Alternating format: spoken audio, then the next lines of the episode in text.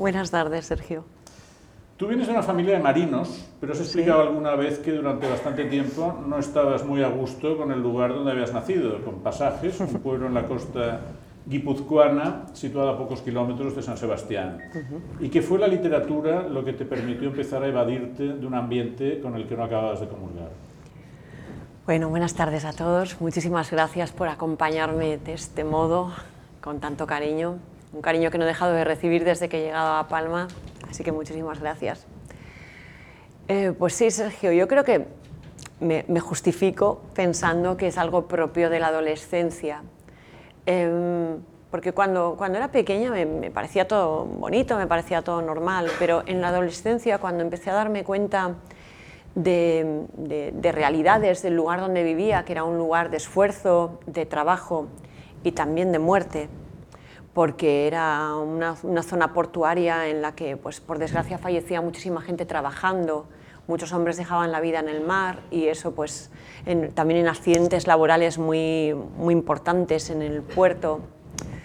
Mm, no me gustaba, no me gustaba porque era triste, no me gustaba porque la gente vivía, parecían vivir solo para trabajar, eh, tenían una cultura del trabajo y una especie de honor de los pobres, una cosa muy irlandesa, ¿no? como muy esto es lo, que somos y así vamos a morir. Y me resultaba de verdad muy, muy opresivo cuando era un adolescente. Entonces también leía muchísimo. Siempre dicen que leer hace tu mundo más grande, pero a mí lo que me ocurrió es que hizo uno más grande, pero el real mucho más pequeño. De pronto el lugar donde vivía me pareció diminuto, me pareció Em, inculto, me pareció pobre, me pareció pequeño y me pareció que no podían ocurrir cosas interesantes en un lugar como ese. Solo que estaba profundamente equivocada. hay, que, hay que crecer, hay que madurar, hay que salir, hay que salir de casa para volver a apreciar el lugar donde has nacido, apreciar a tu familia, apreciar, apreciar quién eres y descubrir todas esas cosas que estaban ahí, que eran maravillosas y que forman parte de, lo que luego te configura como ser humano, que, son pues, tu familia, tu cultura, tu raíz, eh, los valores que te, han, que te han enseñado y que me los estaban enseñando con todas esas cosas que en algunos momentos no eran tan agradables de ver, pero que al fin y al cabo me los estaban dando, me los estaban regalando. Bueno, sobre la familia decías que muchos hijos de marinos hemos conocido a nuestros padres ya jubilados. Sí, cierto. Mi, padre, como, como, muchos de los padres de, bueno, pues los, de, mi familia, todos los hombres, pero los de mis compañeros de clase, de mis compañeras, pues los hemos conocido cuando se han jubilado. Los que hemos tenido la suerte de, que nuestros padres llegasen a la jubilación y no, no pereciesen en un accidente en el mar.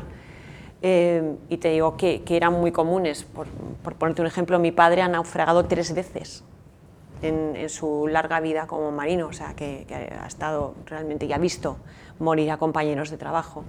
Así que era algo relativamente habitual y, muy duro y muy asumido también. Chocaba el modo en que lo tenían asumido y de verdad los terminábamos conociendo, o yo al mío al menos lo conocí cuando se jubiló, porque el padre que venía a casa eh, una vez cada 15 días eh, era un padre de fiesta, era un padre, en, en torno a él se hacía una comida familiar, se juntaba la familia.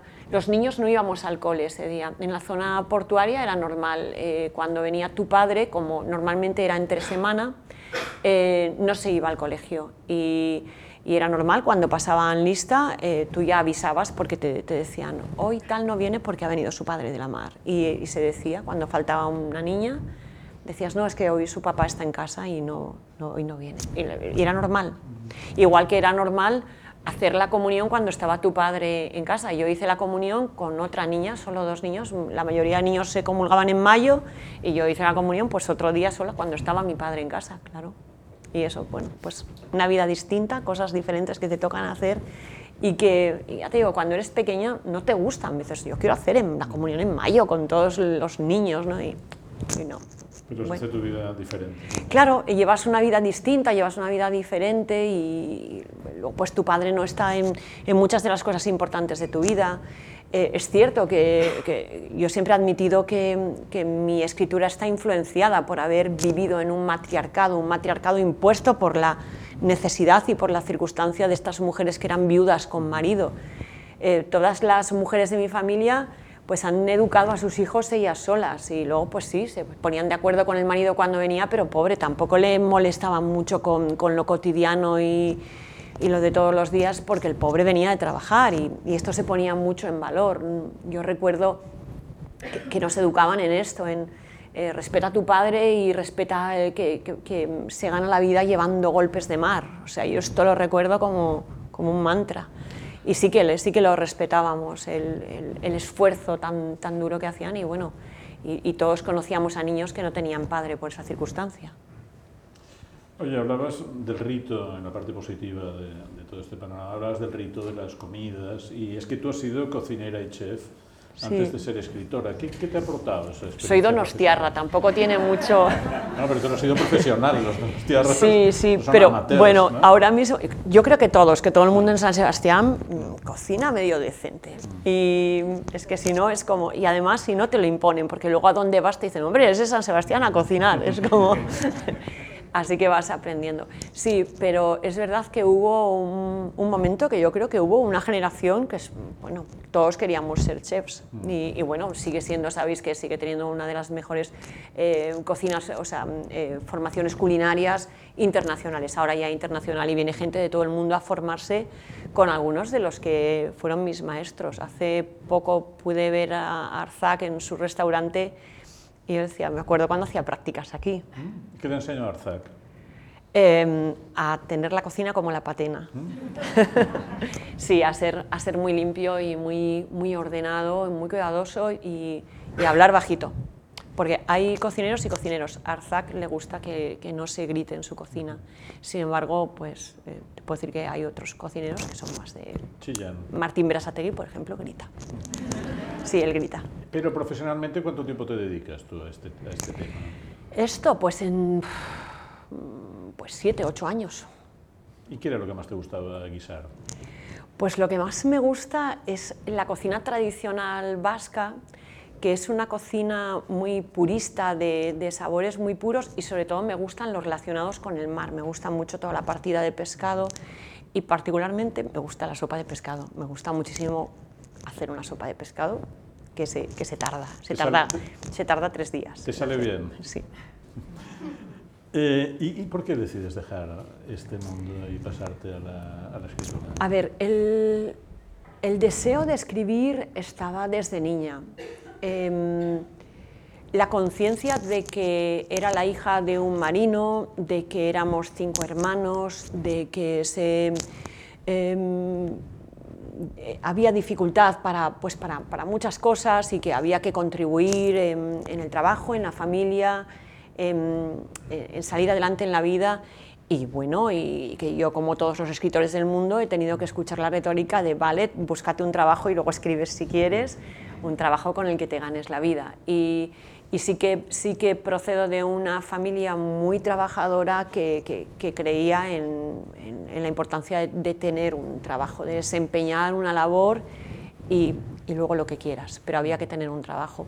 Por supuesto, eh, mi, padre era un hombre de, esa generación también muy, muy eh, concienciado de que era importante darles estudios a sus hijos. Uh -huh. Para él era vital que ninguno de sus hijos tuviera que ir a la mar, porque bueno, pues, pues él lo veía como, bueno, no sé por qué lo veía tan mal, que luego lo adoraba, él adoraba hacer ese, ese trabajo. O sea, de hecho, a lo largo de su vida tuvo alguna ocasión de dejar de trabajar en el mar y nunca quiso. Sí, pues yo creo que los que, al final, los que, no sé si conocéis a alguien que, que trabaja en el mar, pero es un modo de vida de verdad que, que te, te roba el corazón porque vivir en, en, esa comunicación con la naturaleza, en esa libertad, es, es, extraordinario. Y luego, pues no hablemos de los viajes, porque él era eh, en diferentes eh, momentos de su vida, ha sido marino de distintas clases y ha recorrido el mundo entero. Tú ese mundo lo recoges en parte en tu primera novela, Los privilegios del ángel, del sí. 2009. Está ambientada en pasajes en los años sí. 70 y gira en torno a dos amigas de cinco años, Pacucha, Pacucha y Pacucha. Celeste, y lo que ocurre cuando una de ellas fallece. Es una historia de duelo que se prolonga a lo largo del tiempo. El duelo es, es una constante en, en, mi escritura porque, por desgracia, fue una constante en mi vida durante algunos años. Eh, siendo muy pequeña, em, pues ocurrió ocurrieron una serie de catastróficas desdichas en mi familia y, dieron con la muerte en, un periodo muy corto de tiempo de, tres miembros de la familia, muy jóvenes, de estos que dices no toca, mm, que causó bueno, pues que, que, toda la familia cayese en, un dolor, en una depresión terrible, tremenda. Em, pues, no entender, no entender por qué, pues, por qué están ocurriendo cosas terribles de, de, este tipo y casi la sensación de que teníamos una maldición, de que pasaba algo, algo horrible, como que la muerte se ha instalado en tu familia y no, no te va a dejar en paz hasta que... Entonces, sí que es cierto que hubo unos años en, mi desarrollo que están tan marcados por esa sensación de que cualquiera de los miembros de mi familia podía morir en cualquier momento, que, bueno, pues quedó ahí, quedó como algo que, ha evolucionado de manera distinta. Mm, yo he visto personas en mi familia que jamás se han recuperado de, esto y otros, sin embargo, se han transformado como yo en alguien que, pues que valora muchísimo la vida y que la vive cada día y que, y que bueno, intenta sacarle el carpe diem diario. Bueno, pero sin duda son experiencias que se van transmitiendo en tu literatura como yo creo sí, no, la, desde luego el, el, duelo, el duelo en, de todas las maneras, el duelo por otros, pero también el autoduelo ¿eh? y, y los, los, distintos estadios, porque por desgracia en el ambiente en el que me tocó vivir, tanto por, por lo que vivió mi familia por, como por los que vi alrededor, he visto a personas en todas las fases de duelo y algunos atrapados, atrapados durante años en, en una de las fases del duelo sin llegar a superarlo y, y, es realmente pues, demoledor lo que, lo que llega a hacerles. Oye, ¿en qué momento decides mm, empezar una novela policíaca y por qué? Mm, es que no, no, recuerdo nunca haber tomado la decisión, ¿sabes? Yo comencé escribiendo relatos cortos antes de, de esa primera novela, y en todos mis relatos em, no, no, dejaba de haber ataúdes, asesinatos, muertos, duelos, pues mm, ya iba, ya, ya iba por ahí, sí, ya iba por ahí. Entonces em, se, se, juntaron elementos, realmente quería, sí que quería hablar de la mitología, quería hablar de las creencias muy arraigadas, porque eh, eh, mi abuela gallega me transmitió muchísimos de las, muchísimas de las creencias de la, también de la mitología y de las creencias tradicionales gallegas que son muy tenebrosas y son muy oscuras y dan mucho miedo. Y, luego a ella que le gustaba tanto, pues también las vascas.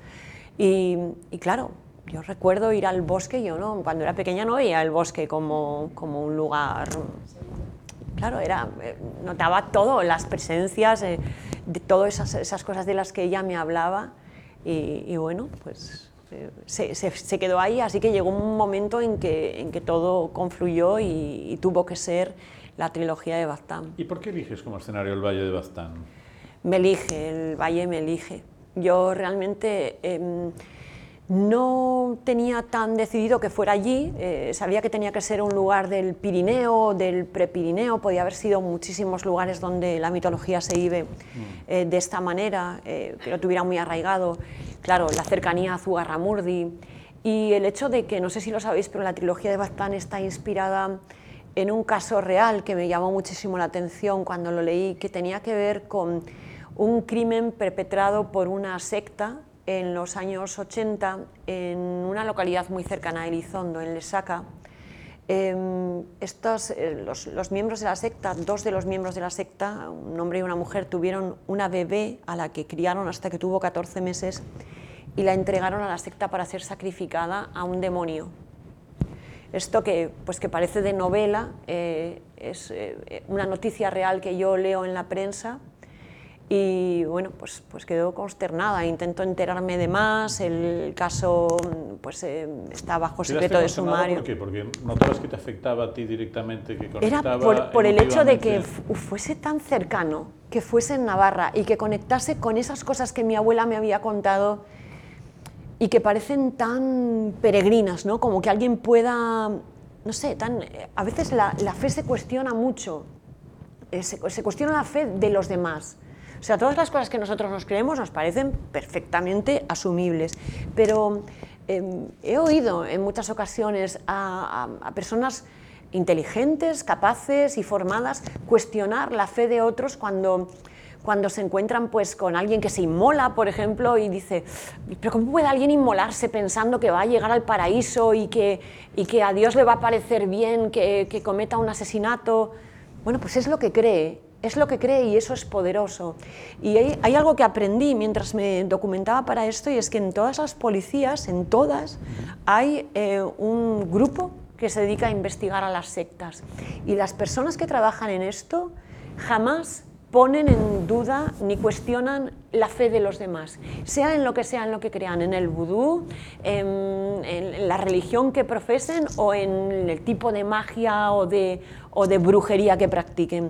Porque si son capaces de vivir en torno a eso, millones de personas son capaces de vivir en torno a la fe en todo el mundo. El problema pasa cuando alguien es capaz de matar también por lo que cree y, esto es poderoso. Entonces no se trata tanto de juzgar la creencia ajena, en qué creen los demás, cómo pueden creer eso, sino darle el valor eh, que tienen y es que hay gente que está dispuesta a matar por lo que cree. ¿Tú? O a tomar el Capitolio. Pero es, no deja de ser un ejemplo de cómo alguien... Dices, ¿cómo pudieron hacer eso? ¿Por qué lo hicieron? Bueno, pues hay un momento de enardecimiento y de lo que crees se junta, alguien te anima lo suficiente y vas. Y vas. Y en los grupos, por desgracia, pasa.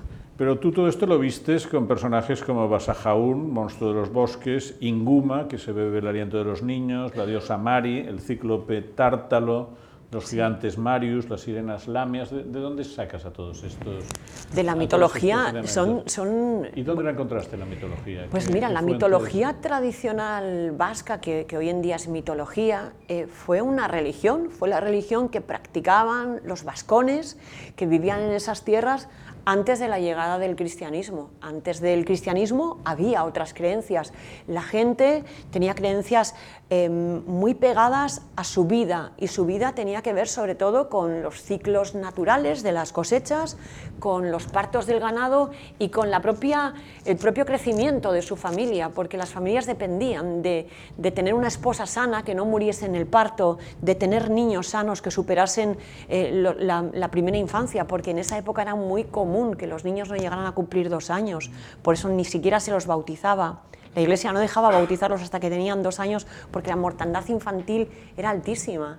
Em, entonces, estamos hablando de un momento del mundo en que la gente estaba muy pegada a la naturaleza, al sol, a la luna, en que en el momento en que anochecía, que en invierno pues es casi todo el tiempo, es de noche, porque hay muy poquitas horas de luz, pues todo, todo pasaba a ser parte de, los de la noche, como decían ellos. Había unos que eran los del día y luego estaban los de la noche. Y todo pasa a una zona de incertidumbre en la que no sabes lo que hay. Y cuando, cuando llega la zona de incertidumbre, para en la noche, en la noche de Baztán, en la noche de aquellas personas que vivían en el Prepirineo, pero cuando llega la incertidumbre también a nuestras vidas, todos buscamos eh, fórmulas que nos protejan, eh, explicaciones y en ocasiones fe y en ocasiones magia. Eh, os puedo decir que eh, esto es un dato comprobado que tras la pandemia, en el momento en que, en que llegó la, pandemia a nuestras vidas, eh, la cantidad de, personas que acudieron a brujos, mediums, sanadores o buscaron grupos de ayuda, pertenecer a, a iglesias, eh, más o menos mm, normales o algunas más alternativas o a grupos más alternativos, pues creció de una manera extraordinaria y es porque de pronto llegó una incertidumbre que barrió esa seguridad con la que habíamos construido el mundo. La gente pensaba, bueno, pues esto va a ser así, el año que viene voy de vacaciones y si en esta Navidad no nos vemos, nos vemos la próxima, pero de pronto eso se paró, no había próxima Navidad, no sé dónde voy a trabajar, qué va a ocurrir, dónde va a estudiar mi hijo, qué... Entonces, en esos momentos de incertidumbre, todos tenemos esa tendencia natural a buscar em, pues, que alguien nos diga qué está pasando. Está ocurriendo ahora con la inteligencia artificial, o sea, está todo lleno de artículos sobre la inteligencia artificial y todo el mundo, pero es porque nos provoca una sensación de incertidumbre, de qué traerá, qué será, queremos saberlo y eso es lo que nos da miedo. Y en la noche de los tiempos, pues será lo mismo. Todo lo que provocaba incertidumbre buscaba fórmulas Em, mágicas que, lo arreglasen. Yo siempre pongo el ejemplo de em, el demonio Inguma. Inguma es una criatura, una criatura aterradora, un demonio que causa eh, la muerte de cuna. la, muerte súbita del lactante es una de las pesadillas de todos los que han sido padres, de todo el que ha tenido un bebé. Es un terror que, que todavía a día de hoy pues, tiene Hombre, se sabe que hay cosas que inciden, pero no se sabe muy bien del todo y no deja de ser absolutamente desconcertante que acuestes a un bebé totalmente sano y no se despierte porque muere mientras duerme. Y esto ha ocurrido desde siempre. En la antigua Sumeria, las madres ponían sobre la cunita de los bebés una especie de ojo de Ra, mucho antes de que Ra existiese como figura, como Dios, pero una especie de, ojo concéntrico que ponían sobre la cunita del bebé para librarle de Inguma. Y en el Bastán cerraban las rendijas de las ventanas porque decían que Inguma se colaba por ahí y se bebía el aliento de los niños. Em, que, ese, ese, mismo dolor de, las, de, las, de, aquellas madres sumerias es el de, una, de cualquier padre o madre al que un bebé se le muere mientras duerme. Y la incertidumbre es la misma. Y la manera de protegerse pues, ha ido cambiando, eh, pero, pero ha sido muy... Eh, sorprendente ver que los mitos, aunque reciban diferentes nombres en distintos momentos de la historia, se repiten una y otra vez, porque los temores del ser humano son los mismos desde que el mundo es mundo. Y todos nos parecemos más de lo que queremos admitir y tenemos, queremos casi lo mismo y, bueno, y, tenemos miedo a lo mismo. Todos queremos que, que, nuestros hijos estén sanos, que nuestros padres no olviden cómo nos llamamos y tener trabajo para, para llenar la nevera. Es, al fin y al cabo, es, eso es básico en el mundo entero. ¿Tú has conocido a brujas? Sí, tuve la... Bueno, eh, conozco alguna no oficial, y no lo digo de broma, ¿eh? pero eh, conozco, conozco, conocí a dos hermanas que es que yo siempre que las... una falleció ya, pero a la que vive la saludo siempre con mucho cuidado y mucho respeto, porque yo estoy convencida de que es todo un poder fáctico de, del Baztán, y la saludo con mucho respeto. Y, y conocí a una oficial que se llamó Marichu de Guler, que fue una vidente natural que vivió durante muchos años en San Sebastián y, era tremendamente respetada porque, bueno, ella desde que era una, niña pequeña eh, decía que veía los espíritus de los muertos. Y bueno, eh, vivía en Ulía, en la zona de Ulía, en una villita, y si llegabas hasta su casa caminando, pues ella salía a la verja y, y dependiendo cómo tuviera el día, pues a veces te decía, ¿quieres pasar? Y te, daba un café con leche, unos... No, era encantadora, era una señora monísima, con un moñito así, muy mona, y, te, daba un café con leche y unos bizcochos, y a veces también te, echaba las cartas, pero si le apetecía. Y era, o sea, era muy, muy respetada. Heraclio Fournier hizo una baraja de tarot inspirada en, en, las nociones que ella le dio. Bueno, se ve en todo lo que está explicando Dolores que lo que cuenta en sus novelas es, es muy de verdad, o sea, responde a vivencias en las que realmente ella ha profundizado. El personaje central de la trilogía, Amaya Salazar, es una inspectora de la Policía Foral de Navarra. Este personaje, uno, ¿Es una proyección tuya? Y dos, ¿por qué elegiste este cuerpo? Bueno, mirad, yo soy, ah. yo soy donostiarra, pero em, me enamoré de un navarro, me casé con él, me fui a vivir a Navarra, soy muy feliz allí. Y es verdad que cuando ya el, Elizondo me eligió, Elizondo tenía todos los elementos, em, que, la cercanía a Zugarramurdi, el hecho de que muchos de sus vecinos eh, habían estado procesados por brujería. Veces a Zugarramurdi, me gustaría que explicaras, para el que no lo eh, sepa, qué es Zugarramurdi. Zugarramurdi es un pueblo, em, en la, este ya es Pirineo, en el Pirineo Vasco, em, muy famoso por los procesamientos a hombres y a mujeres acusados de practicar brujería. Eh, el auto de fe más importante en el, que muchos fueron condenados es el de, el de Logroño de 1610, que es uno de los más terribles. Pero para mí tiene más importancia Elizondo todavía porque el, el inquisidor Salazar y Frías fue enviado desde Logroño a investigar la presencia del demonio en Baztán, en toda la zona, incluido Zugarramurdi y él se estableció en Elizondo. vivió un año entero allí, en el que intentaba llevar una vida normal, mezclado con la gente, eh, habló con muchísimas personas. Baztán tenía más o menos la población que tiene hoy en día, unos 7.000 habitantes en todo el valle, casi como ahora. Em, él logró casi 3.000 eh, autoinculpaciones de brujería y unas 5.000 denuncias a otros, con lo cual estaba toda la población metida en el ajo. Eh, un año entero vivió allí, eh, asistió a algunos de los rituales, intentó entender cómo era la antigua religión que había antes el cristianismo.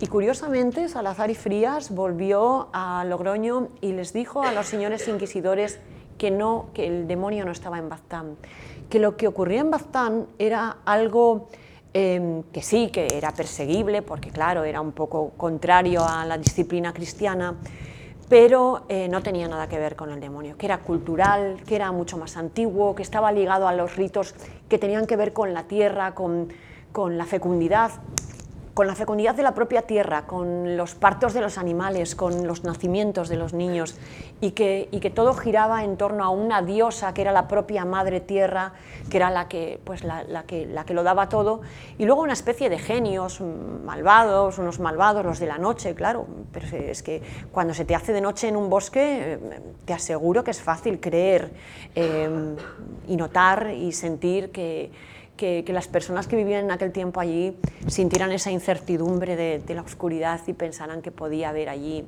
de todo. Y por eso me, resulta más, más interesante Elizondo. De hecho, ya digo, entre, entre los vecinos actuales, pues muchos tienen antepasados y antepasadas que fueron procesados.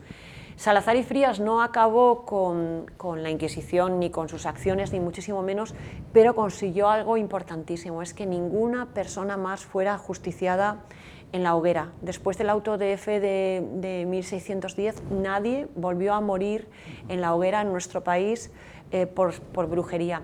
Sí siguieron eh, celebrándose autos de fe, se les ponían los sanbenitos, seguían yendo a prisión, se les seguía torturando, o sea que tampoco salimos ganando mucho, pero bueno, nadie más eh, murió. Y bueno, unas cosas horribles que solían hacer, que era desenterrar a los que habían muerto. Mientras los torturaban, muchos se les morían, pobrecitos, y, y cuando hacían los autos de fe los desenterraban y quemaban lo que quedaba, sus despojos, sus, pobres cadáveres, y a veces ya no quedaba nada y quemaban una efigie de la pobre persona. Pero eso la, lastraba y marcaba de una manera a la familia que para siempre era la familia del brujo, de la bruja, y en su población lo pasaba muy mal.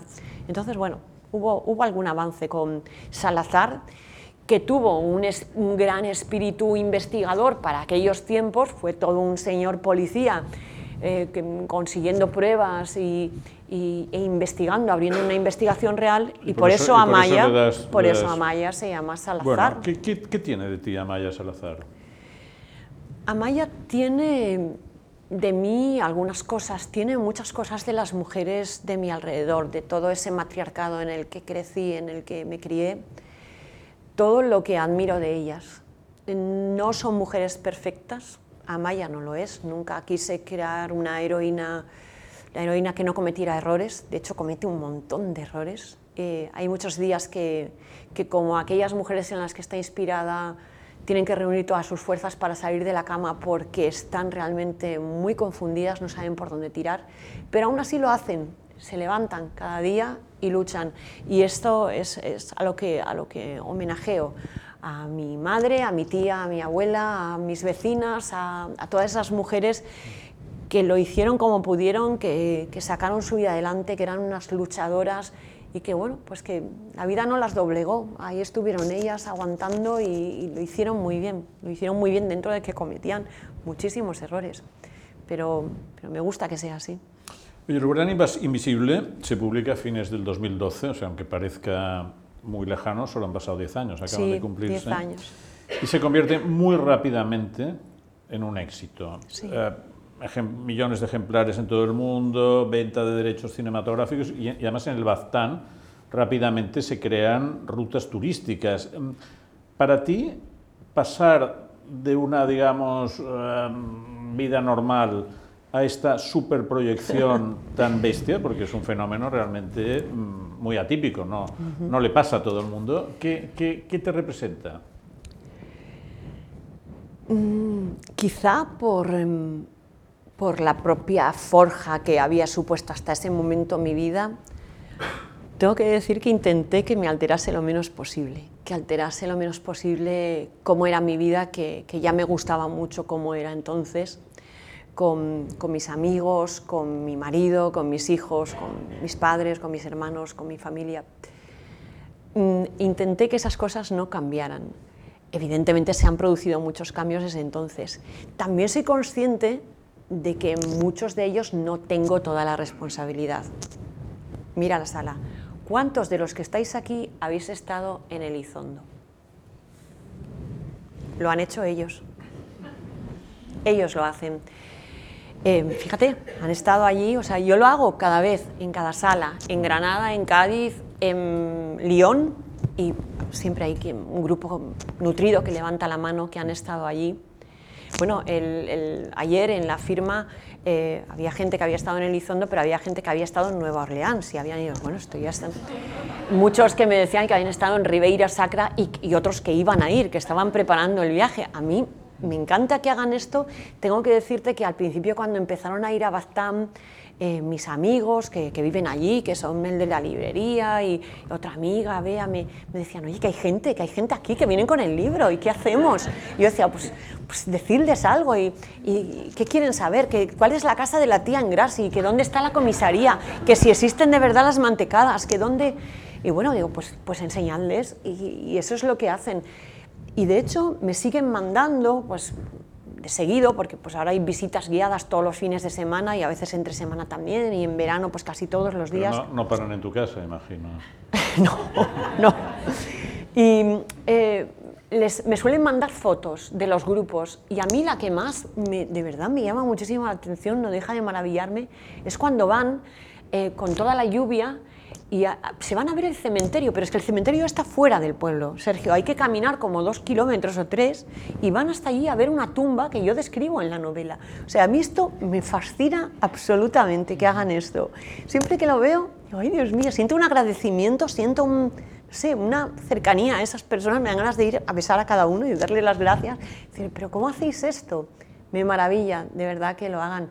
Y, bueno, recuerdo, por ejemplo, yo describí una, una tumba de, que, está en el cementerio de Elizondo. Claro, la gente iba allí, es, es muy llamativa porque tiene un ángel, es un ángel así que está como bastante indolente, así que todo le da igual, ¿no? Y es muy llamativo. Y la gente llegaba hasta esa tumba y cuando empezaron a montar la visita guiada, pidieron permiso a los dueños del, del panteón pues, para mostrarlo. Y yo decía, a ver qué dice la señora, porque claro, igual esto le molesta. Y la señora dijo, ay no, pues espera que vaya a limpiar, que voy a poner unas flores. sí, sí, monísimos. No, tengo que decir que entiendo que para algunas personas en Elizondo llegará a ser molesto porque, pues porque hay veces que desembarca un autobús y otro autobús que vienen de, gente que vienen a, hacer la, la visita y supongo que en algunos momentos algunos les molestarán, pero yo también me siento muy orgullosa al saber que se han creado puestos de trabajo, que hay mucha gente que se ha podido quedar a trabajar en su pueblo, muchos de verdad. Eh, para los que conocéis Elizondo os podéis imaginar, creo que es algo bastante parecido a lo que os pasa a los que habéis nacido en una isla, que podéis vivir en otro lugar, pero siempre estáis queriendo volver, porque tenéis un, no sé, eh, algo que os ata de una manera especial y Elizondo lo tiene. Yo sé que las personas que son de allí y que han tenido que salir de su pueblo a trabajar y tienen, se ven obligados a vivir en Pamplona o, o en San Sebastián, están bien, pues son ciudades muy bonitas, Pamplona es preciosa y San Sebastián, ¿qué voy a decir? No? Es maravillosa, pero echan tanto de menos su casa y para mí que, haya trabajo allí, que la gente se pueda quedar, que puedan vivir en su pueblo y que puedan dedicarse a mostrar lo bonito de su pueblo, me parece muy bien. Y luego además, mm, con la ventaja de que el turismo literario, para mí, es, el mejor turismo del mundo, porque vais buscando precisamente esa, realidad, esa autenticidad. No, no, queréis encontraros un McDonald's allí, no pretendéis que sea cosa distinta de la que es, queréis eso que pone en la novela y, y, lo, bueno, lo abordáis con respeto y bueno, me gusta, eh, independientemente de que algún vecino quizá, no sé. Protesto. no, no, no creo. ¿a qué, ¿A qué atribuyes que tus libros hayan, conectaran con tanto público y tan rápido? Bueno, en, su momento yo pensaba que tenía que ver con la originalidad. Es verdad que mitología y novela negra hasta ese momento no se daban y de hecho eh, la novela inicialmente, antes de que las cosas empezaran a suceder, pues también fue rechazada por editoriales o por agentes que me decían em, deberías cambiar algunas cosas de la novela, deberías quitar la mitología porque es algo muy local, porque es, em, es solamente el País Vasco, fuera de ahí no se va a entender y lo emborrona un poco la parte policial está bien, pero si lo sacas a una zona más grande, bueno, pues es justamente lo que para mí la distinguía, ¿no? la diferenciaba y bueno, me, gusta ver que caló finalmente, que, eso, que eso que la diferenciaba es precisamente lo que ha hecho que se la distinga y que, y bueno, y al contrario de lo que pensaban muchos, se entiende perfectamente en Israel, en Canadá o en Vietnam, lo entienden. Yo, a veces decía, bueno, ¿cómo van a entender la mitología? Pero como te digo, ahí estos, estos elementos mitológicos se repiten una y otra vez por todo el mundo, se les dan distintos nombres, pero, pero sí, el mito es el mismo, recibe un nombre diferente, pero viene al fin y al cabo a justificar eh, pues, pues buscar una protección o explicar algo que en, aquel momento a esas personas les resultaba bueno, inconcebible o, no podían entender y lo explicaban así. ¿Cuáles eran tus referencias literarias, tanto de literatura general como de novela negra, cuando empiezas a hacer la trilogía? Pues mira, curiosamente de novela negra era lo que se llama novela negra, la, novela negra americana y la novela clásica americana. A mí me, gustan mucho los, autores norteamericanos y yo era de, Henry Miller y de Norman Mailer. Para mí eh, Los hombres duros no bailan o, o, Trópico de Capricornio son la perfección narrativa. Y a la, vez hacen una analítica de, una sociedad, de un momento, y, no escatiman en ser duros o en ser crueles o en ser obscenos en un momento dado. ¿no? Bueno, en su momento recibieron críticas por esto, pero con el tiempo se les, se les ensalzó también. Y estos eran mis referentes. Luego, eh, tú lo sabes porque te lo confesé hace poco, que en España uno de mis grandes referentes ha sido siempre Ana, María Matute. Eh, Ana María Matute mm, tenía em, en su, una, mezcla de magicalidad en lo que escribía y de oscuridad eh, tenebrosa y de exploración de lo más oscuro del alma humana, a veces en seres que aparentemente eran tan inocentes como niños pequeños o como personas que quizá no tenían todas sus facultades en orden, pero de pronto podían llegar a ser extremadamente crueles. Y esto me fascinaba. Pero lo que más me, gustó de ella y lo que, lo que terminó de rendirme fue una novela que se llama Pequeño Teatro, de la que te hablé hace, hace muy poco, y es que ella mm, puso la acción de esta novela en una pequeña localidad vasca inventada, un, un pueblo ficticio que podría haber sido cualquier pequeño pueblo pesquero vasco, y, bueno, ahí ocurren cantidad de cosas que tienen que ver precisamente con, el amor y con el deseo y con el orgullo y con la locura y con el suicidio y con la muerte y con, con, todas las cosas que a mí me interesaban, que a mí, de, las que yo quería escribir. Pero ella se iba a, justo a uno de esos, a un lugar que se parecía muchísimo al lugar donde yo había nacido, ese lugar que cuando era un adolescente me parecía que no podía dar para una novela, que, era demasiado vulgar, demasiado pequeño, demasiado eh, carente de, ese brillo y ese glamour que yo suponía que tenía que tener una novela como, como las grandes novelas americanas que, que ocurrían en Boston o en Nueva York, y yo creía que tenía que ser eso, y Ana María me enseñó que no, que podías escribir una gran novela poniéndola en un pequeño pueblo con personajes aparentemente eh, normales, aparentemente comunes y que sin embargo tenían un universo dentro. Y, eso me reconcilió de alguna manera también con, mi propio escenario de vida, con el lugar donde había nacido, con Pasaya. Y por eso llegó un momento en que escribí una novela que ocurría ahí. Pero, pero ella fue importantísima, ella me enseñó eso. Es maravillosa Ana María Matute. Y tuve la, la suerte de llegar a conocerla, de, de, de, estar un tiempo con ella, de poder compartir un tiempo con ella y, bueno, de, fascinada como todas las personas que la conocieron, ¿verdad? Todos los que la conocimos, está Alba aquí también, que también la conoció, pues todos caímos prendados de, de esa maravillosa mujer que era Ana María. De la magia de Ana María Matute. Tú, como Ana María Matute, ganaste el Premio Planeta, lo ganaste en el 2016. Con todo esto te daré, que es un thriller ambientado en Galicia, uh -huh. con una trama familiar, hay menos carga sobrenatural, aunque sí. hay algunos apuntes. Pero a mí me ha llamado la atención que es una novela muy anti-establishment. Cargas mucho contra el poder de las élites rurales, de las familias tradicionales, la iglesia no sale muy bien librada. Es un, es un, es un es un planteamiento muy de izquierdas, me ha parecido a mí. ¿Ah, sí? Sí. Fíjate, pues sin ninguna intención, ¿eh? Ya.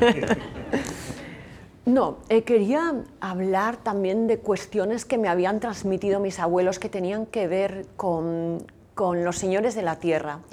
Y es verdad que, fíjate, eh, en este momento se está rodando en Francia una adaptación de esta serie y curiosamente allí hice una defensa de, de, los, de los nobles porque bueno, pues el, periódico que, me, que, en ese momento me estaba, estaba entrevistando me decía, bueno, entonces tú atacas a la nobleza, a los, nobles. Claro, estos son franceses, imaginando que hicieron ellos con los suyos, ¿no? Pues eh, yo les decía, no, hombre, los, los nobles hicieron una grandísima labor, sobre todo a la hora de preservar patrimonio, que esto es importantísimo, ¿no? Hay un montón de obras de arte, hay un montón de extraordinarias casas, de, lugares que, pues, que, que, ahora podemos visitar y, que están ahí cuidados y, sostenidos gracias a, a, que esas familias mantuvieron junto su patrimonio, lo cuidaron y hoy en día pues les cuesta un dineral mantenerlo porque además el patrimonio artístico, no sé si lo sabéis, pero cuesta de verdad una fortuna mantenerlo y es gracias a muchas de estas familias que en, que en, nuestro país la mayoría son familias muy discretas, pero es verdad que ahí quería hablar, es verdad que son nobles, pero no quería hablar tanto de, de los nobles en sí mismos como de los terratenientes, de los señores de, de la tierra, de los, de los que han ejercido su poder y cómo viven. Y quería hablar también de algo que es, es, también algo que se repite en todas mis novelas, que es la familia, la pertenencia a la familia, el peso real de, de ser quien eres, de ser hijo de quien eres y cómo es muy difícil librarse de eso aunque huyas de tu casa, aunque te vayas, aunque te cambies el nombre, aunque te cases con una persona completamente diferente e inaceptable para tu familia, eres quien eres. Y o te pones en paz con eso, como yo hice, con el lugar donde había nacido y con tus orígenes, o te persigue para siempre, como un muerto viviente, como un fantasma que cada noche te acosa. Y de verdad hay que ponerse en paz con quién eres. Y si, y si te ha tocado tener uno de esos tremendos apellidos, como le toca al, a uno de los protagonistas de esta novela, pues bueno, tienes que intentar hacerlo lo mejor que puedas, pero eres quien eres y no hay nada de qué avergonzarse. Es un peso que llevarás. Es un peso tremendo. Eh, lo, lo, cuento en, en, lo que le supone a Maya Salazar ser hija de, su madre, ser hermana de sus hermanas, pertenecer a esa familia y, y, una huida que ha hecho, ¿no? ha huido hasta el punto pues, de ella en la dirección que ha podido, se ha convertido en una policía que lucha eh, en favor de las víctimas, que, que, defiende, pero no puede evitar ser quien es, ni haber nacido en Elizondo, ni ser la hija de los, de los, del obrador. Eso, y, eso... y hay que volver y hay que ponerse en paz. Ella durante muchos años está fuera intentando llevar una vida distinta, negando sus orígenes, y es un crimen lo que la obliga a volver y cuando vuelve se encuentra con que todo eso que había dejado allí la está esperando y la está esperando con los dientes afilados. ¿Qué es lo que ocurre cuando no te pones en paz con, con tu pasado, con tu procedencia, con tu familia, con ser quien eres? Y eso no significa que tengas que estar en paz, en paz real, haciendo las paces, sino que tienes que admitir quién eres y en qué circunstancia te ha tocado nacer y qué te ha ocurrido bueno, y, apechugar con eso. Eh, en el caso de, Álvaro Muñiz de Dávila, él es un noble y, le, toca heredar un imperio y heredar el control de, de, su familia y un título nobiliario. Y le toca, y no lo desea, no lo quiere, pero lo asume porque al final hay un momento en que se tiene que poner en paz con, con, él mismo y con su familia también y admitir que, bueno, aunque le parezcan muy despreciables y aunque a él lo desprecien muy duramente, no deja de ser quien es. En el caso de Amaya, los orígenes los planteas en una especie de precuela del Valle del Baztán en tu siguiente novela, que yo creo que es una novela realmente extraordinaria, que es La cara norte del corazón.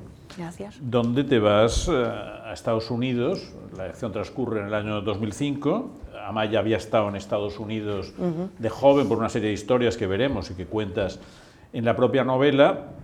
No, no voy a destripar, seguro que lo habéis leído todos porque veo que es una audiencia de fieles, pero no voy a destripar ningún final pero sí que aquí aparecen historias de trauma, de trauma infantil, de secuestros. Eh, ¿Qué representa para ti zambullirte en este lado tan oscuro de la psicología humana? ¿Y cómo te desintoxicas de esto cuando acabas una novela? Si es que te mm. desintoxicas. Sí, sí, lo hago, lo hago. Mm, a ver, eh, fíjate, a esa novela me llevó, me llevaron las anteriores, me llevaron porque eh, mientras hacía esta exploración en las mitologías eh, del mundo, em, y, yo que ya había establecido que, que, había un momento de la vida de Amaya en la que su formación era en Estados Unidos, em, claro, me llevó, me llevó al vudú y me llevó a Nueva Orleans y me llevó al pasado de esa ciudad. Y no es una ciudad sobre la que puedas ir de puntillas porque pues tiene, es la, más europea de las ciudades norteamericanas, que tiene una historia eh, bellísima, plagada de, llegadas y, de, y lo más curioso, lo que más me gusta de, la ciudad es cómo ha ido eh, recogiendo todas las herencias que le han dejado distintos pobladores, los españoles, los franceses, los haitianos, eh, los, la, parte de, horrible de la esclavitud, y se han quedado con lo mejor con lo mejor. Y es, una, es un lugar que no guarda rencor, es muy curioso, no guarda rencor a nada y está orgulloso de todo. Eh, una de las, de las cosas más llamativas es que en la Catedral de, de San Luis, en Nueva Orleans, están las banderas de todos los lugares que colonizaron Nueva Orleans, incluida la española, incluida la de Castilla. Está la bandera de Castilla. A mí me llamó muchísimo la atención. Está la, bandera de Orleans también, está la bandera francesa y están todas las banderas puestas dentro de la iglesia.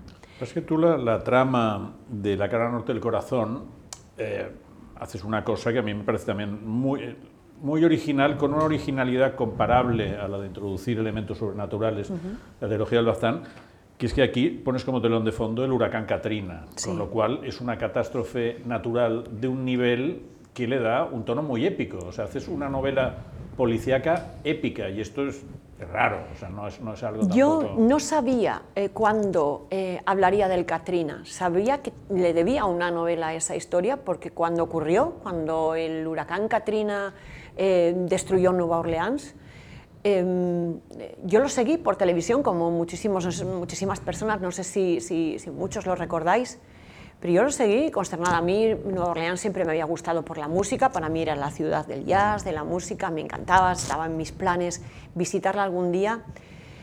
Y luego, pues bueno, eh, todas esas noticias de que la ciudad estaba siendo desalojada, de que venía el huracán, de que iba subiendo de categoría hasta que alcanzó un categoría 5 y, entraba en, en Luisiana. Y, y bueno, y luego lo que pasó en los días después. Pero la verdadera historia la, que yo seguí después no tenía tanto que ver con lo que hizo el huracán cuando llegó. Un huracán, pues al fin y al cabo es pues, un elemento de la naturaleza que, que se desata y que actúa así y nadie tiene la culpa, sino lo que ocurrió en los días posteriores al paso del Katrina por Nueva Orleans. Y lo que ocurrió es que la ciudad fue completamente abandonada a su suerte. La ciudad la habían desalojado todas las personas que tenían modo de hacerlo, que podían coger un avión, un tren, que tenían vehículo propio pero había muchas personas que no podían hacerlo. No podían hacerlo las personas que eran demasiado pobres como para pagar la gasolina para el coche o que ni siquiera tenían vehículo. Las personas muy pobres que no querían separarse de lo poquísimo que tenían porque temían que, que, se, lo, que se lo quitaran, que se lo robaran. Y los ancianos que no podían salir de su casa, como, pues, pues como tantos ancianos que conocemos que están limitados y que realmente para desalojar una ciudad hubieran necesitado ayuda las personas muy pobres. Hay un perfil de, persona que quedó en Nueva Orleans que es la anciana mm, negra, mayoritariamente, pero quedaron muchos, muchos blancos, muchos blancos, pobres, ancianos. Ese, fue, ese era el perfil mayoritariamente y luego gente muy pobre que tenía niños muy pequeños también. Y esa gente quedó en la ciudad, una ciudad que, imaginaos, el huracán entró desde el Golfo de México, empujó el, agua del Golfo hacia el interior de Luisiana y la inundó completamente.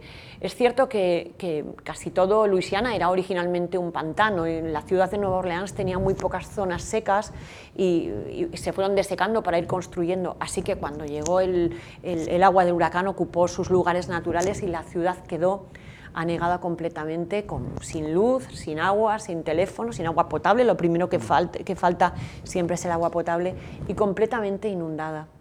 Bueno, pues cinco días después no había llegado ayuda a Nueva Orleans, pero es que Nueva Orleans está muy cerca de Florida, de Texas, de Austin, de ciudades donde seguían despegando los aviones, donde la gente seguía yendo a cenar y donde seguían los informativos cada tarde bueno, pues lo que ha pasado en Nueva Orleans. Y ahí había miles de personas atrapadas muriéndose de sed y de hecho murió más gente a consecuencia del abandono que sufrieron en los días posteriores porque no los rescataban que, por el propio huracán, que es terrible. Y, bueno, me, llamó la atención eh, seguir esas noticias, em, bueno, ver en los años posteriores los juicios eh, sobre la responsabilidad civil eh, de, que se fracturaran los diques, porque se rompieron los diques que contenían el río Mississippi, que es uno de los más caudalosos del mundo, y inundó, pues entre el agua que había, que había empujado el huracán hacia la ciudad desde el Golfo de México, más que reventó eh, las paredes que contienen el río, la ciudad está, está construida por debajo del nivel del río, quedó completamente anegada. Y ahí murió la pobre gente y ahí los dejaron. Y para, bueno, Fíjate, yo recojo en el libro un hecho real, que es una grabación que yo vi en un documental, documentales que se hicieron a partir de grabaciones que la gente hacía con su móvil en la calle. Y hay un momento de desesperación en lo alto de un puente de, la interestatal, de la autopista, donde, la gente se subía, están en seco, pero en seco que luego se secaban al sol, porque estamos hablando de Nueva Orleans en agosto de alcanzar 35 y 40 grados todos los días, en una ciudad que estaba evaporando aguas fecales porque había reventado todo y que había un montón de cadáveres de personas ahogadas flotando en el agua, o sea, era de verdad espantoso el marco en el que les tocó vivir y hay una grabación en la que alguien dice a cámara, eh, ¿alguien entendería que cinco días después de caer las torres no hubiera llegado la ayuda a Nueva York? Y esto, o sea, me conmovió de una manera, Sergio, ese es el, para mí el germen del deseo de escribir esa novela. Dije, un día escribiré sobre esta injusticia, sobre cómo han tratado a estas personas, sobre cómo hasta en uno de los países más poderosos de la Tierra, que tiene un ejército que es capaz de plantarse en 24 horas al otro lado del mundo, Cinco días después no habían ayudado a su gente. Los dejaron morir porque eran ciudadanos de segunda, porque en todos los países hay ciudadanos de segunda, gente que importa menos. Y esto es lamentable. A mí me conmovió de una manera extraordinaria y quise contar esa injusticia porque me parece más sangrante el hecho de que, ocurriera en Nueva Orleans cuando no tenían más que mandar a los marines, al ejército, al ejército de no sé qué, movilizar. no tenían más que dar una orden y hacerlo. Y no lo hicieron. Que no estamos hablando de un campo de refugiados en mitad del desierto donde cuesta un montón llevar víveres, mantenerlos, conservarlos. No, no, estamos hablando de Nueva Orleans, de carreteras, de aeropuertos, de... No, no, sin ayuda. Y quise contar eh, lo, que era vivir en esa ciudad esos, esos cinco días. Y en esos cinco días, ya en la ficción, se desarrolla la persecución a un asesino Em, y, claro, me obligó a ir también a un tipo de investigación extraordinaria porque volví a la, investigación victoriana, en plan Sherlock Holmes o Arsenio Lupin, realmente a una investigación que, es, que el investigador tiene que hacer instintivamente, intuitivamente. Eh, cuando llegan a los, a los lugares donde se ha cometido el crimen, no pueden procesar ese lugar, no pueden ponerse en contacto con nadie, no pueden llevarse pruebas porque no hay manera de conservarlas las policías, los grupos de rescate en Nueva Orleans se comunicaban con pintadas en las paredes, utilizaban un spray y tenían un código en el que, en el que marcaban si era seguro entrar en la casa, si, había, si, habían, si se habían llevado algún superviviente o si había cadáveres en el interior. Y así era como, como marcaba, se, iban mandando señales los distintos cuerpos de policía y de, de, la propia Nueva Orleans, de los bomberos, de los, sobre todo los de eh, fue muy importante la labor de los, eh, de los de mm, costas, de los guardacostas de la zona que, bueno, pues que, fueron los que se dedicaron a rescatar gente. Los bomberos, la policía local y, pero, pero, sin comunicación, ya te digo, con sprays de pintura se comunicaban. O sea, imaginaos qué escenario que por otra parte, a ver, dentro de cosas, ahora os he contado la parte oscura y, lo tenebroso y la parte emotiva, pero imaginaos qué extraordinario escenario para una novela de crímenes cuando no pueden hacer ni una llamada, no pueden conservar ni una prueba. Las fotos que se hacen en el móvil no las podían ni mandar porque no tenían comunicación. Podían hacer una foto pero guardarla porque habían caído las comunicaciones. Entonces todo vuelve a la edad de piedra, sin luz, sin agua, teniendo que moverse por, por la ciudad en, un, en una lancha neumática no pudiendo procesar nada. O sea, ahí entra el instinto policial, entra el intentar adelantarse eh, un paso por delante del agresor y llegar antes que él para poder capturarle. y bueno, pues esto a, nivel escenario pues me dio un, escenario apocalíptico que no me lo he tenido que inventar porque, pues por desgracia, ocurrió. Y, y, hay otra cuestión, es que es verdad que en esos días se cometieron muchos crímenes en Nueva Orleans, muchísimos. Algunos fueron casi ejecuciones por parte de la propia policía, que fue procesada en algunos casos por asesinato.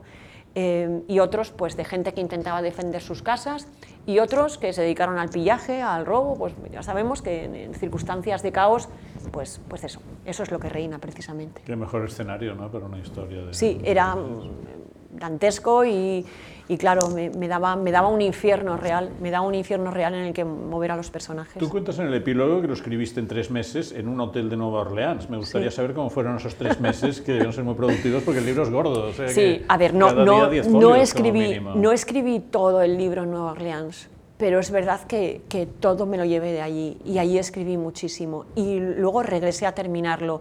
Y regresé de, de, verdad a poner fin, porque ya lo tenía terminado, pero dije, no, lo quiero terminar en el mismo lugar donde lo escribí, que fue uno de los hoteles que sirvió de cobijo para uno de los más antiguos de Nueva Orleans y que sirvió de, de cobijo para, para la gente mientras, mientras estaba la ciudad inundada y uno de los últimos que abandonaron ya cuando les hicieron salir de la ciudad, porque cuando por fin les mandaron ayuda, les mandaron a los marines. Que los marines, si te ha secuestrado una facción chiita, pues a lo mejor está bien, pero para rescatarte cuando estás traumatizado, pues no, porque les subieron a empujones a los autobuses, les obligaron a tirar sus objetos personales, que eran pues gente, imaginamos, muy traumatizados, que habían visto morir a miembros de su familia de sed, eh, que habían visto cadáveres eh, de sus vecinos flotando en el agua y llevaban sus, pues, sus fotos, las cosas que la gente rescata son al final muy emotivas. La gente se lleva de los incendios y de las inundaciones sus fotos de boda, sus cartas de amor y un poco de documentación y un poco de dinero, galletas y agua, eso se llevan. Y que les obligues a tirar eso para subir a un autobús, realmente lo sacaron, se, tar se tardó meses en, en, volver a contener el, el, Mississippi y en que les dejaran volver a una ciudad pues que pues se, se hablaba hasta de abandonarla definitivamente y, y, que no volviese nadie, pero ellos volvieron. Sí. Oye, en, en esta novela, como en otras tuyas, pero en esta mucho, hay, mucha, hay mucho detalle sobre los procedimientos de la policía. Hablas mucho de los perfiles psicológicos que hacen, asesinos apostólicos, aniquiladores.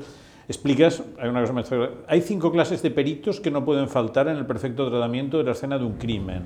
Un fotógrafo, un perito planimétrico, ni sabía lo que era un perito planimétrico. Eh, son, realmente es, es, eh, medir las proporciones, mm. porque una foto no da la proporción de, de lo que hay al lado. Entonces, el tamaño de una gota o, o, de sangre, por ejemplo, o la dirección en la que está, o un cabello y dónde aparece, o el tamaño de, de algo, de, pues normalmente cuando no tenían con qué, ponían un billete de un dólar al lado y sacaban una foto para, para tener una escala especialista de rastros, médico forense, perito químico. ¿Quién te ha enseñado todo esto? La policía. ¿La de aquí y la de allí? Sí, sí, sí. No, al final es, eh, siempre he tenido interés y siempre he sido lectora de, de, todo lo que tenía que ver sobre todo con, con los crímenes reales. Y, y, sí, escuchando y preguntando. Eh, por eso los agradecimientos de mis novelas ocupan casi media novela. No, no, tanto, pero, pero es verdad que eh, hay que reconocer además a los, a los escritores que empiezan, siempre les digo, no tengáis miedo ni de preguntar, ni de documentaros adecuadamente, pero tampoco de agradecer. Eh, no tenemos por qué saberlo todo y, y tu lector no espera que domines absolutamente todo. Es mucho mejor que, tengas la honestidad y la humildad de reconocer que te ha ayudado a alguien y que te ha dado, no te ha escrito la novela, solamente te ha dado datos que tú necesitas y es mejor que, intentes hacerlo dentro de que escribes una ficción lo más cercano a la realidad, sobre todo para honrar a los que se dedican a esos trabajos, porque claro, pues, pues muchas veces si no las personas que se dedican a estas cosas se molestan. Y da igual si estás amasando un chachingorri, que tienes que tener la receta bien, o, o, si estás, eh, pues eso, procesando un en lugar de un crimen, pues hay que, hay, que ser, intentar ser fiel. Aunque luego los escritores siempre hacemos nuestras trampas, porque es verdad que en la vida real eh, los procedimientos de una investigación son muy lentos y en una novela habría que decir, bueno, pues ya después de que mandan todo al laboratorio, pues, y tres meses después eh, llega la, por fin el análisis de, claro, imagínate, entonces en, en las novelas siempre hacemos alguna trampa para acelerar eh, los tiempos en los que se obtienen eh, pues, pues algo con lo que seguir adelante y, que, pueda ser creíble para, para, el lector también.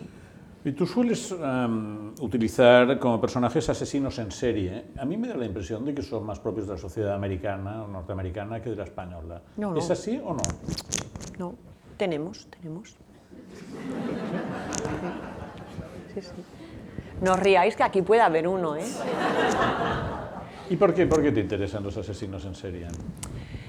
Me interesa mm, el, el, hecho de, que, de, la crueldad que supone y de la rareza que supone que quieran matar a, a alguien eh, sin una causa aparente, sin una motivación aparente. Porque eh, no es que lo entienda, como decía Sabina en la canción, pero, mm. eh, pero ahí está el crimen pasional y, bueno, pues uno entiende los, eh, la psicología de la, de la, persona cuando, cuando, cuando se enloquece, puedes entender a las personas que, que tienen alteradas sus facultades, eh, puedes entender la furia, la ira, el rencor, la venganza, pero que de pronto alguien diga a ti, porque sí, porque sí, o por algo que ocurre dentro de su mente y que solo él, entiende. Y, me fascina sobre todo la labor que tienen que, tienen que hacer los que los persiguen. sí. En España tenemos en este momento eh, por lo menos tres en activo. ¿Tres asesinos en serie sí, uno en el Levante español muy activo, que no ha sido capturado. ¿Y cuánta gente ha matado? Pues se le calculan mm, alrededor de 20. Sí. ¿Y tus personajes positivos, que son policías, por qué son policías? Me refiero, y no investigadores eh, privados, o, eh, ¿por, qué, ¿por, qué, te interesa el, policía profesional? Hombre, pues por, por, respeto, en primer lugar, a las personas que se dedican a eso. Es verdad que, que en, mí hay una admiración hacia, hacia las personas que se dedican a esto porque es duro, porque, porque es difícil, porque supone sacrificios personales, porque trabajan muchísimo, porque realmente cuando están implicados en un caso le echan todas las horas del mundo, eh, porque son un poco como un escritor, que nunca, nunca paran, se van a su casa y siguen pensando y siguen buscando y siguen eh, dándole vueltas a cuestiones para llegar a resolverlas la tenacidad me gusta mucho, el hecho de que puedan estar años y años y años tras, tras algo y, a veces pues no, no, lleguen a resolverlo y que se quedan bastante frustrados y otras veces sí. ¿Ya has hablado con muchos para...? Bueno, sí, con, con unos, no, no, con, no, con, tantos, pero sí, sí que conozco. ¿Y con, algún asesino? Sí, también. Pero yo con los asesinos no quiero saber nada. ¿eh? O sea, yo eh, no, no soy el tipo de escritor de novela negra eh, que es un poco protagonista de sus novelas. Yo soy escritora, mi amor es la literatura. Eh, me gusta la literatura negra, pero no es la única y no descarto escribir otras cosas en otro momento de mi vida. Mi amor es la literatura. Es verdad que hay eh, una fascinación por el crimen, por, sobre todo pues, por el crimen que no puedo llegar a entender, por esos padres que dañan a, sus niños, por, por los asesinos en serie, por, por el, no sé, por, me llama mucho la atención los asesinos eh, subrepticios, los que son muy grises y pasan completamente desapercibidos. Me parece que hay un tipo de, violento en nuestra sociedad que todos podemos reconocer, pues cuando lo, lo vemos en los telediarios, lo decimos, que pues ese es un agresor, es un violento, ¿no? Pero mm, me da más miedo ese vecino del que luego todos dicen, ah, pues siempre saludaba en el portal y era muy majo, nunca lo hubiera pensado, que ese me da miedo. Y ese, sobre ese eh, me, me, gusta escribir, pero no me gusta pegarme demasiado a, o sea, ser, yo no soy Amaya Salazar, yo no soy policía, yo soy escritora. utilizo a, los, a, estas personas para que me den su información, pero aunque me lo han ofrecido alguna vez, hay cosas que simplemente no quiero hacer porque entiendo que no son necesarias, como asistir a una autopsia, por ejemplo. ¿Quieres asistir a una autopsia? No. ¿Quieres asistir a una cata de vinos? Vale, voy. Pero, pero no, hay cosas que me puedo documentar yo misma y otras con ver un vídeo o con que me lo expliques es más que suficiente. No necesito hacerlo. Y desde luego ya con los agresores directamente no, porque pues, realmente pues, son aterradores. Os voy a contar em, como anécdota que cuando, em, después de escribir la trilogía de Baztán, como os he dicho, estaba inspirado en el caso de una secta que presuntamente asesinó a una bebé de 14 meses en la localidad navarra de Lesaca en el año 81. Eh, la noticia la cubrió Cruz Morcillo de ABC y, bueno, esa fue, eh, así fue como me llegó a mí la noticia. Si la queréis buscar en internet, eh, ponéis algo así como la Guardia Civil investiga en Navarra el asesinato de una bebé a manos de una secta. Si ponéis esto, la encontráis, porque está. Y con esa noticia de ahí parte todo.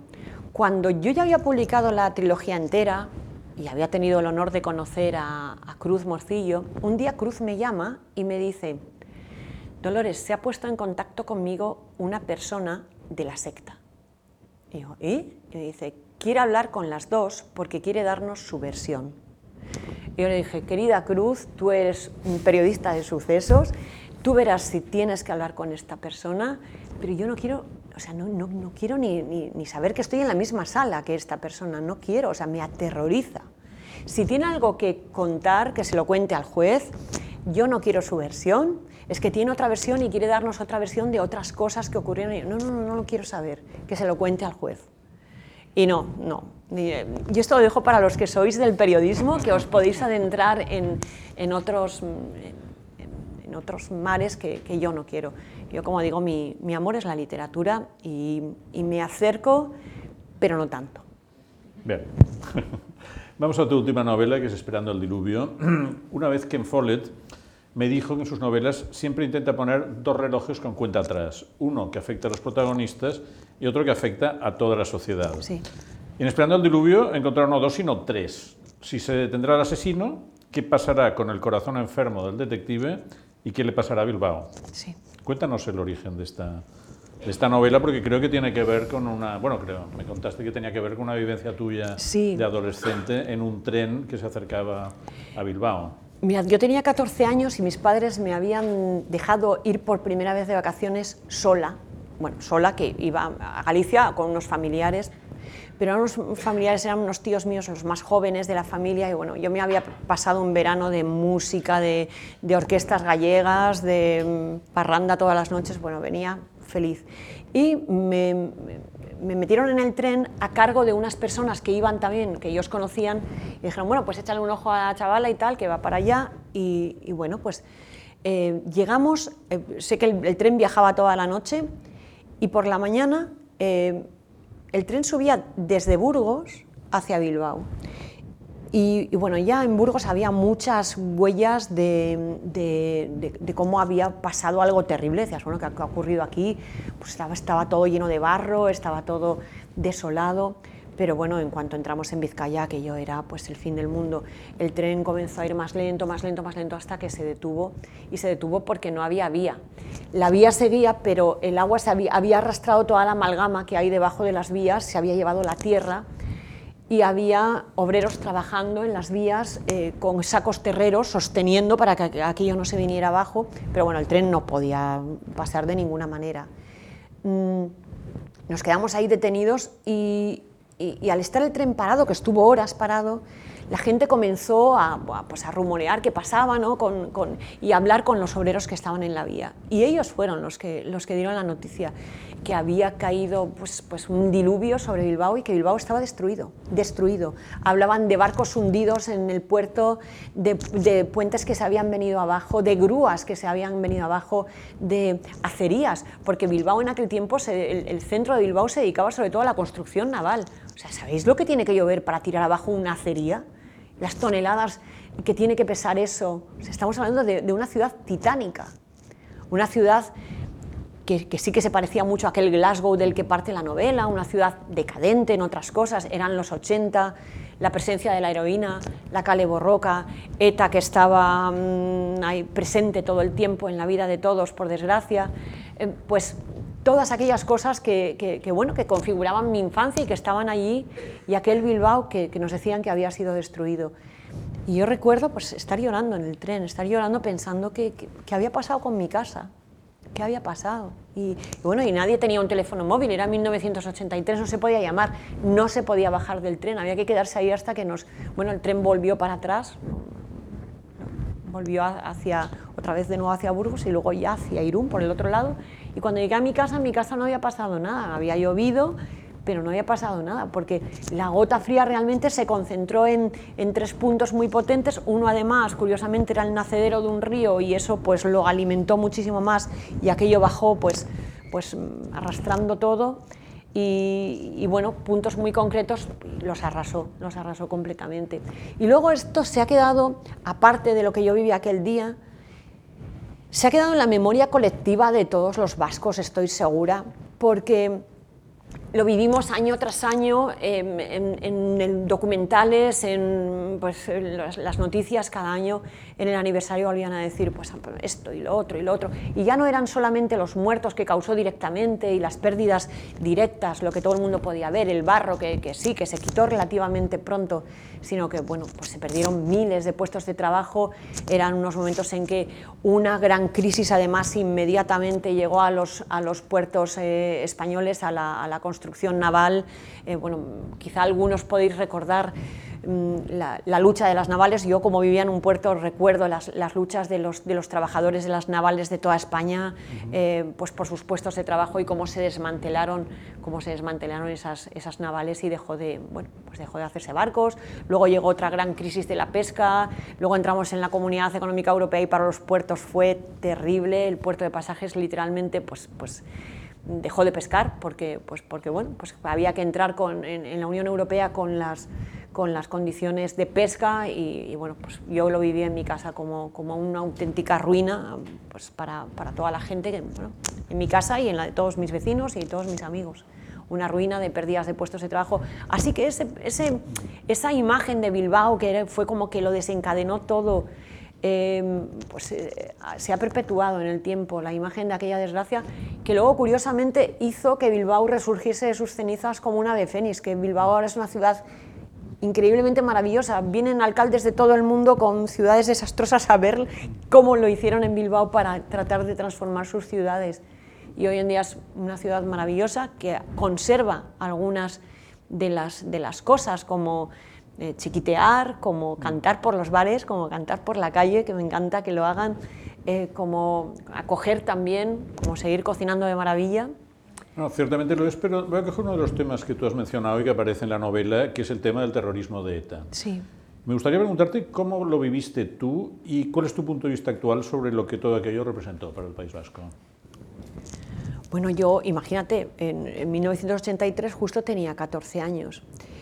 Y es curioso cuando lo veo desde, desde la perspectiva. Eh, antes se lo mencionaba a una periodista, te, te he dicho que hubo un, un, periodista de Bilbao, César Coca, que tú lo conoces, que me ayudó muchísimo en la documentación de, de la novela y yo le pedí que me diera las portadas de los periódicos de todos los días en los que ocurre la novela, porque quería ver qué, qué aparecía en los periódicos. Y es increíble porque os aseguro que no solamente no parece este, mm, que hayan pasado solamente 40 años, parece que han pasado 200 o 300. Eh, pero es que ni siquiera parece este país, es que parece otro país. Em, en, todos los aspectos vivía nuestra sociedad em, admitiendo una, una serie de cosas que ahora nos resultan completamente inadmisibles. Claro, era 1983, acabamos de tener un golpe, un intento de golpe de Estado. Eh, teníamos una democracia que iba todavía dando tumbos. Y, bueno, pues había unas injerencias políticas desde el gobierno central a las autonomías, eh, una presencia policial constante, que esto sí que lo recuerdo yo. Yo recuerdo, claro, vivir con la policía en la calle, pues que a veces cuando veo Em, estas pelis en las que sale Belfast o en las que sale, no sé, cualquier lugar de, Irlanda, no digo, pues, pues en Donosti vivíamos así, con la policía así, armados y, y vivías, tenías que convivir con esa presencia constante y bueno, pues ahí estaban. Y el, el modo en que eh, ahora puede parecer llamativo, pero la sociedad entonces lo tenía completamente asumido.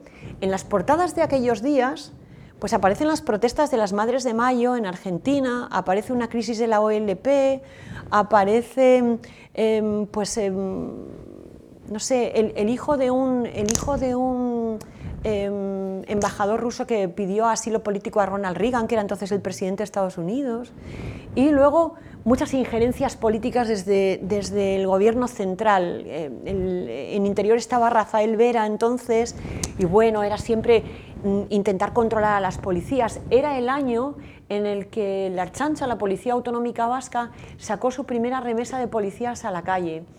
Y, eh, eh, hablar con ellos ha sido de lo más esclarecedor y muy curioso, porque ellos mismos reconocen, lo, lo que más me ha gustado es cuando dicen, éramos unos pipiolos. Éramos unos pipiolos que teníamos más intención y más ilusión por, por, por ser policías y por salir adelante no sabíamos hacer nada, ¿no? no sabían cómo constituirse, cómo ser una policía.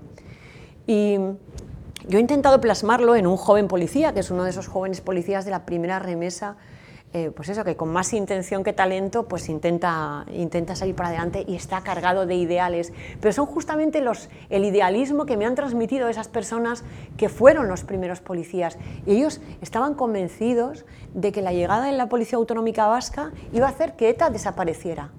Porque eh, ellos creían que en parte, en parte la presencia de ETA estaba justificada de algún modo para una parte de la sociedad con la gran injerencia de la policía y el Estado policial en el que, en el que se vivía en el País Vasco. Y, ellos estaban convencidos de que al haber una policía em, em, de la zona, con, hombres y mujeres vascos, que tratasen con respeto a la población y que no fuesen abusivos y que fuesen pues, mucho más cercanos, bueno, pues ETA iba a desaparecer. Y bueno, no les quedaba nada. Pero no desapareció. Que no desapareció ¿Y tú crees que la sociedad vasca, lo que representó el terrorismo, lo ha asumido y lo ha digerido y lo ha purgado, digamos? Mira, eh, Sergio, lo que te puedo decir es que los jóvenes, los, los millennials, no tienen ni idea de qué, de qué era ETA. No tienen ni idea. No saben nada. Han olvidado toda la historia. No, no, sé, yo creo que ni, siquiera se les ha enseñado.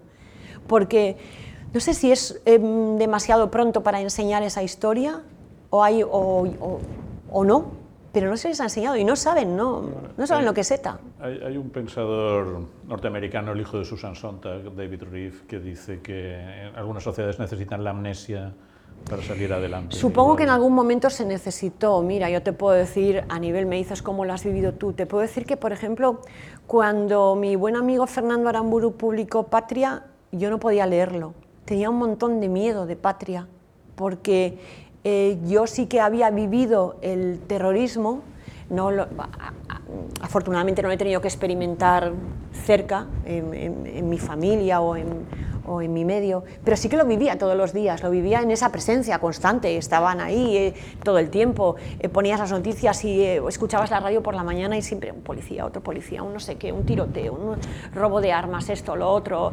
negociaciones, el gobierno, el gobierno vasco, y era, era como, pues eso, un clima en el que simplemente la gente estaba acostumbrada a vivir y se ve muy bien en esas portadas de los periódicos, que son muy llamativas, porque por ejemplo, en esos días festivos, en la misma portada aparece un atentado en Laredo, en el que han resultado heridas las dos, niñas en una casa cuartel, de, una de tres años y otra de 12 años, muy pequeñas. Eh, aparece la foto, bueno, una de las fotos es una muñeca rota, tirada entre los juguetes de las niñas. Otra de la foto es un torero saliendo a hombros de Vista Alegre en Bilbao, de, porque claro, los toros eran el centro de los festejos de aquellos años en, en todas partes. Y ¿Y, lo otro qué era? Ah, y lo otro era una cosa política. Era pues interior, no sé qué, presiona al gobierno vasco. Pues, eso era. Y, vivíamos con eso y, seguramente los que no os tocó vivir en el País Vasco diréis, bueno, ¿cómo podéis vivir así? Pues que vosotros también vivíais así, vivíais con eso también. Y, al final, pues es que no, no, quedaba otra. Y yo sí es verdad que eh, pertenezco a la parte de la sociedad que no estaba, que ni, yo no era hija de un policía, ni estaba directamente implicada, pero tampoco era hija de alguien del PNV o de, o de un partido político o de alguien que fuese activamente político. Y bueno, yo te puedo decir que mi madre tenía dos reglas fundamentales con las que nos ha educado. Lejos de la heroína y lejos de la cale borroca. Era eso, era eso. O sea, los, los temores de mi madre era, bueno, que no, que no me enteré yo que vais a una, a una manifestación. Y las madres se chivaban entre ellas y veían a, alguna, uy, el hijo de la Dori. Y van a donde la Dori, Dori, tu hijo, que lo hemos visto en la calle Borroca, estaba ahí con... Lo van a meter a eso, lo van a meter a ETA y tal. Y bueno, era como el miedo de las madres. Eso y la heroína, lejos de las drogas. Y bueno, pues vivimos en una zona bastante conflictiva, somos cinco hermanos, ninguno cayó en la heroína y ninguno en la calle Borroca tampoco. ¿Tus padres, tus padres lo hicieron bien? sí, sí, lo hicieron bien. Vamos a ir acabando porque llevamos un buen rato y un buen rato fascinante con todo lo que nos está explicando Dolores. Hay una cosa que me ha llamado mucho la atención. Al policía Dupré de la cara norte, como a Noah Scott Sheridan, que es un personaje de la última novela, pero que ya había sido mencionado en la novela de Nueva Orleans, les falla el corazón. Sí. Y a la propia Maya, por un rayo en el bosque cuando tenía 12 años, es gente que casi se han muerto. Sí. ¿Qué quieres significar, simbolizar con esta triple afección del corazón de tres de tus personajes? Bueno, en, el último libro el corazón tiene muchísima importancia, el corazón en todos los sentidos.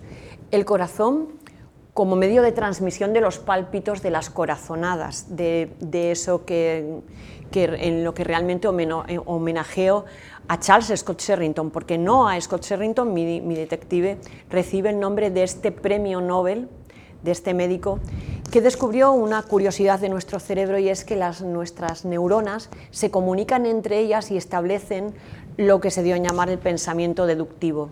En su momento, el impacto que tuvo el descubrimiento de esto, de que nuestras neuronas se comunicaban de distintas maneras, no igual en todos los seres humanos, que era el pensamiento deductivo, que además se puede entrenar, eh, el impacto que tuvo hizo que los autores de la época, como Sir Arthur Conan Doyle o Agatha Christie, le atribuyeran estas propiedades a sus, a sus detectives. Esto lo hace, es lo que hace Sherlock.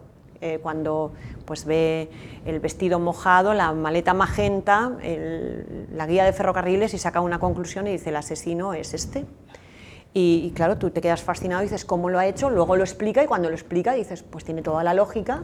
Es verdad que para él se le han construido unos puentes entre sus neuronas que no se nos construyen a la mayoría.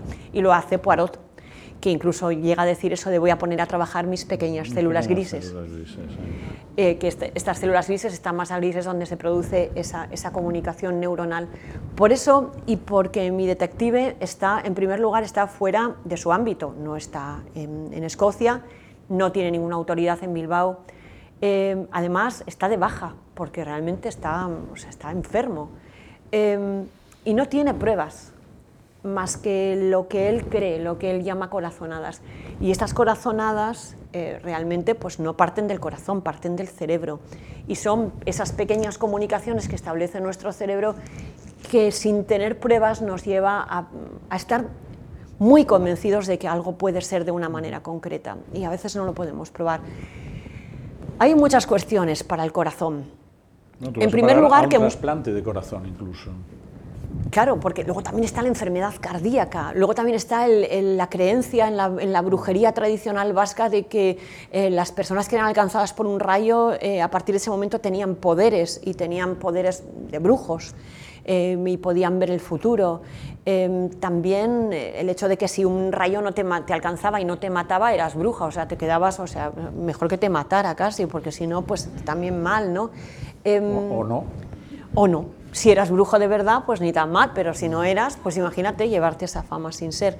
Em, el, corazón en todos los sentidos está presente en, todos. Lo que le ocurre a Dupré es también una corazonada, es un tipo de lesión muy curiosa que, que, ocurre por estrés, ocurre por, por, un gran impacto, por un gran temor o por un gran dolor y se llama síndrome del corazón roto y es una peculiaridad que me explicó un amigo cardiólogo que, ahora es mi consejero para todas estas cuestiones que tienen que ver con el corazón, pero sí que, sí que también eh, quería hablar de los pálpitos o de, o de esas sensaciones que nos mantienen fieles a una idea, que casi todos hemos tenido en algún momento un tipo de corazonada de, de, distintas clases, ¿no?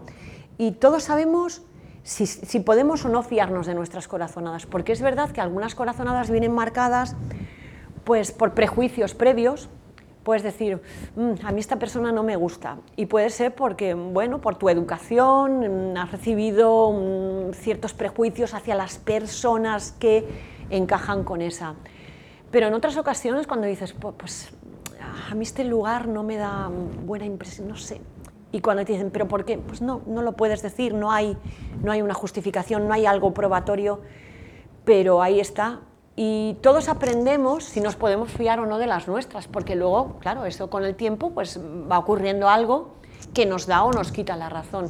Y todos sabemos si nos podemos fiar de nuestras corazonadas. Yo conozco gente que se fía de las suyas y gente que no, que en absoluto dice, no me fío porque siempre que tengo una corazonada me equivoco de parte a parte.